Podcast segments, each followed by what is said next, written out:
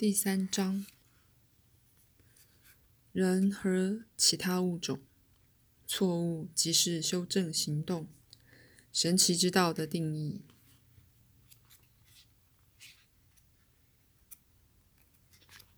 晚安。现在我听说，所有其他的族类都在保育自然，可是人，同时人类却有毁灭它的癖好。我曾听说，除了人之外，其他的生物都是一种自然的优雅形式。我曾听说，除了人之外，所有的大自然都自我满足，人却充满了不满足。这种思维自然的跟随着所谓理性思考的权威意见。当你们思索这种思维时，以最牵强的理性思维来想他们。对被迫独自运作的知性而言，那思维相对的说，仿佛是不正自明的，与自己的其他机能无关。那么，它真的看起来好像是。人不知怎的和大自然分离了，或更糟的，成了行星表面上忘恩负义的败类，几乎成了寄生虫。那个观点本身就是知性问题的症状。在你们的文化将知性放置的位置上，它的确看自身为相当孤立的，与人格的其他部分分离。也与其他生物及自然本身分离。举例而言，科学因此说，生物除了人之外，是以盲目的本能来运作的，而那个名词本意就是用来解释所有其他族类的复杂行为。所以在人和动物知性与自然之间的鸿沟，仿佛更加深了。以那种说法。要说人的知性也是本能性质的，我先前说过，并没有什么不对。他立刻开始思考，无法不用他的知性。再说一次，知性神奇且自动自发的运作，它最敏锐的推理过程是那自然的神奇行动造成的一个结果。知性被交易与它的分源头分离。就这点而言，他觉察到一种无力感，因为在某个程度，他是哲学性的从自己的力量之源被切断了。所以，当他看着政治事件的世界时，问题仿佛无法解决，因着知性的信念系统，并且由于他与其他资讯来源切断了。人做了许多对知性而言仿佛是错误的决定，那许多个错误的决定或糟糕的步骤，往往代表了自我修正的行动，按照没有被意识到的知识所做的决定，但这逃过了你们的意识而不为所觉。以同样方式，某些个人生活中的决定或事件，由于某些理由。对知性而言，都可能显得是不利的。然而，它们其实也来自你们的信念，而不为你感知的自我修正做法。目前所用的理性之道，带着一个基本假设，说任何错事都会变得更糟。当然，那个信念是极为不利的，因为它违反了人生的基本原则。就你们的历史而言，如果这是实情，世界绝不会存续超过一个世纪。有趣的是，即使在有医药科学之前，就有相当多健康的人，并没有抹灭整个人类的疾病。当你以为会发生最坏的事时，你就必须永远防卫着。在你们的文化里，人们几乎像用一种。武器似的使用“知性”这个词汇，来保护他们自己对抗将要来临的灾难。他们必须对所有各种的危险警觉。他们开始搜集危险的证据，以至于对人生任何其他种类的取向都仿佛是不智的。而在那个架构里，作为一个实际的人，就意味着要防备最糟的发生。首先，如果你了悟到知性本身是自然的一部分，是自然人的一部分，是神奇过程之一部分的话，那么你就不需要过度用它，强迫他感觉被孤立，或将它置于会发展出偏执倾向的情况里。正如你们的直觉一样，知性本身也是被生命的神奇过程支持的。它是被孕育你们和世界的更大能量支持的。既然你们做了那个分辨，那力量是在世界里，并在政治世界里运作的，就如它在自然世界里运作一样。可是，当你遵循着那所谓的理性之道时，必然会觉得受到威胁，与你的身体分离了。你的思维和身体仿佛分开了，在精神和身体之间，像是出现了分隔。然而，再次的，他们每一个都被那些神奇过程支持着。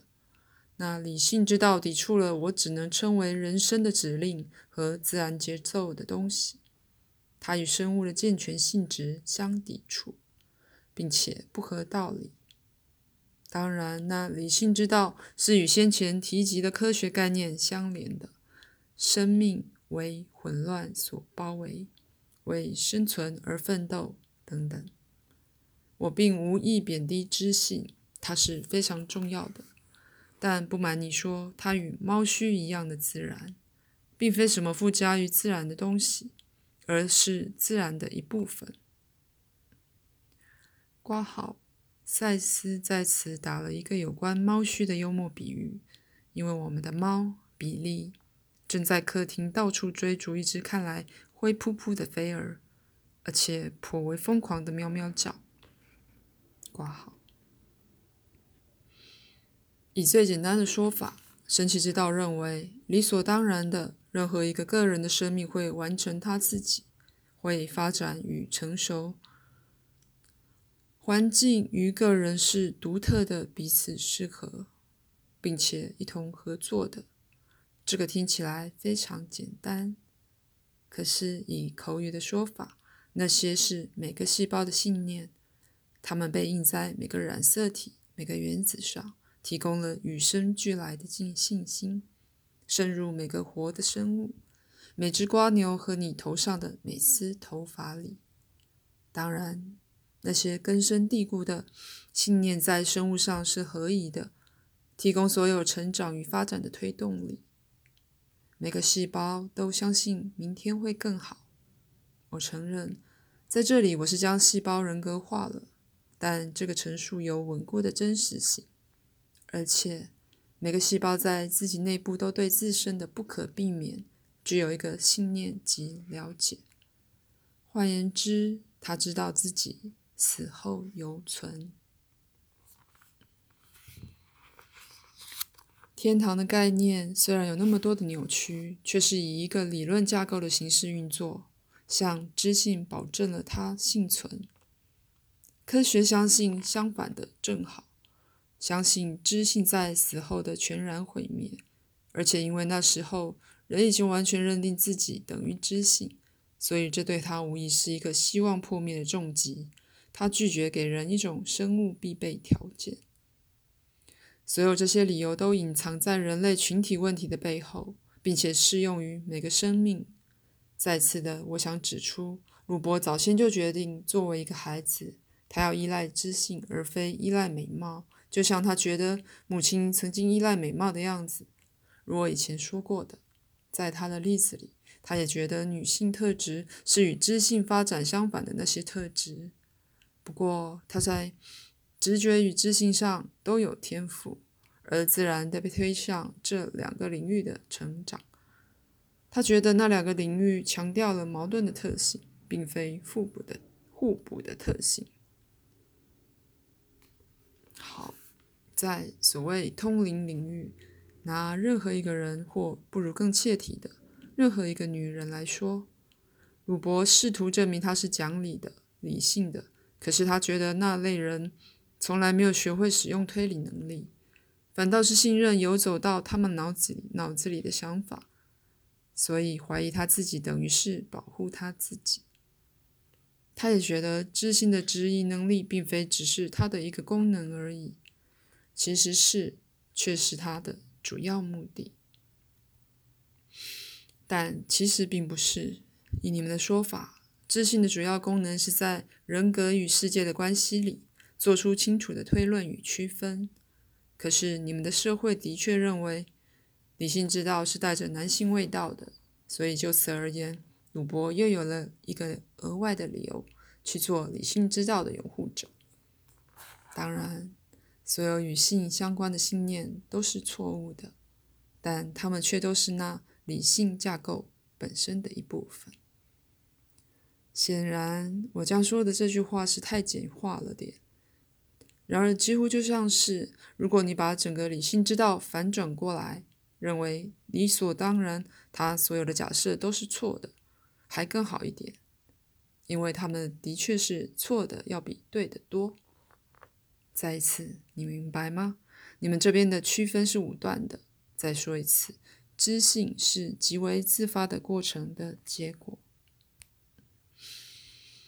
他自己对那些过程是一无所知的，而被认为如此不自律及不合理的直觉，却是建立在比意识心所能理解的更为壮观的深思熟虑上。知性跟不上他们，所以那区分并非基本，他们是信念与习惯用法的结果。因此，我分开来讲到他们，就像你们分开看待他们一样。神奇之道理所当然的认为，人类是一个整合的生物，就像动物一样，完成在自然里的目的，不管那些目的被了解了没有。神奇之道理所当然的认为，每个个人都有一个未来，一个达成目的的未来，纵使明天死亡可能就会来。神奇之道理所当然的认为，发展的办法是在每个人之内。而完成会自然的发生。整体而言，神奇之道在你们的世界里运作。如果没有它的话，就根本没有世界。如果最坏的事注定会发生，如科学家们显然这样认为的，那么以他们的说法，即使是进化也会是不可能的。当然，这也是一种好想法。你们需要这个背景资料，因为我想建立一个氛围。在其中可以理解这个神奇之道，然后才能利用西部的资料。当然，在你的梦里，你是在对神奇自己的本质形成新概念的过程里，而且也正在借由影像实现那个概念。那个梦，尤其是在另一觉察层面做成工作的一个例子。鲁伯最近与玛丽在心灵上的讨论，以及你自己有关玛丽与素描布的梦，所有这些经验指出一种精美的推理，那是在通常被认为不合理性的觉察层面进行的。那种资料丰富了知性，并且令他觉得安心。还有一件事，记得叫鲁伯告诉你，他在情绪方面觉得怎么样。